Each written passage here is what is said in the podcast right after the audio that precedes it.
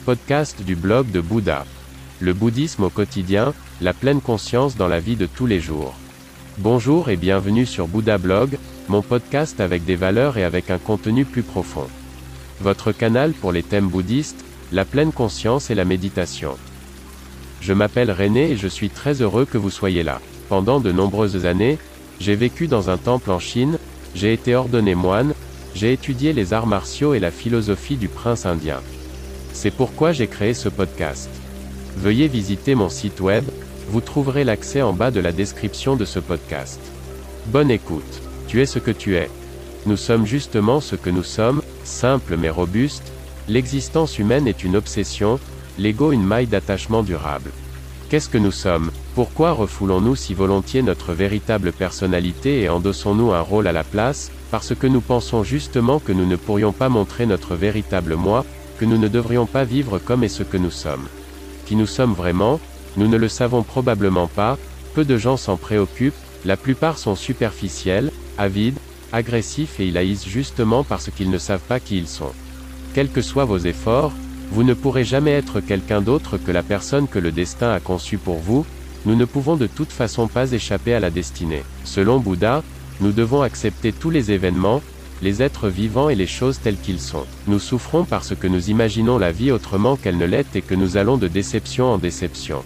Nous ne pouvons rien y changer, c'est pourquoi il ne sert à rien de se fâcher contre les choses, seule l'acceptation fait une réelle différence dans notre être.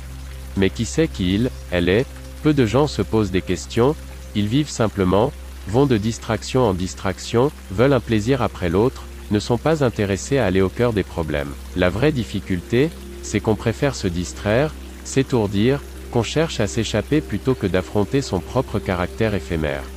Pour ma part, j'ai été très longtemps incertain de qui j'étais, car ma vie était turbulente. Mon séjour en Chine a été très déterminant pour moi, le bouddhisme m'a frappé comme un coup de foudre, c'était une philosophie qui m'interpellait, qui répondait à mes questions fondamentales, un enseignement qui m'offrait une patrie.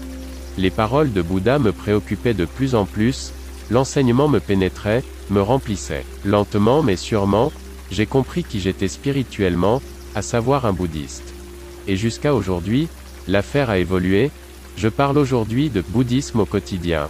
Je suis ainsi devenu un enseignant, qui l'aurait imaginé, tout a changé, je suis de plus en plus conscient de ce que je suis et de qui je suis vraiment. Qui pensez-vous être? Quel est votre rôle? Celui que vous jouez. Et cela va-t-il rester ainsi?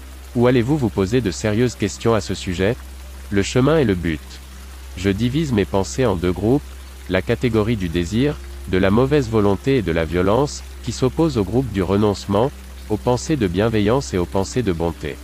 Bouddha, nom d'honneur de Siddhartha Gautama 560 à 480 avant l'an 0. Écoutez le blog de Bouddha. N'hésitez pas à visiter mon site web. À demain.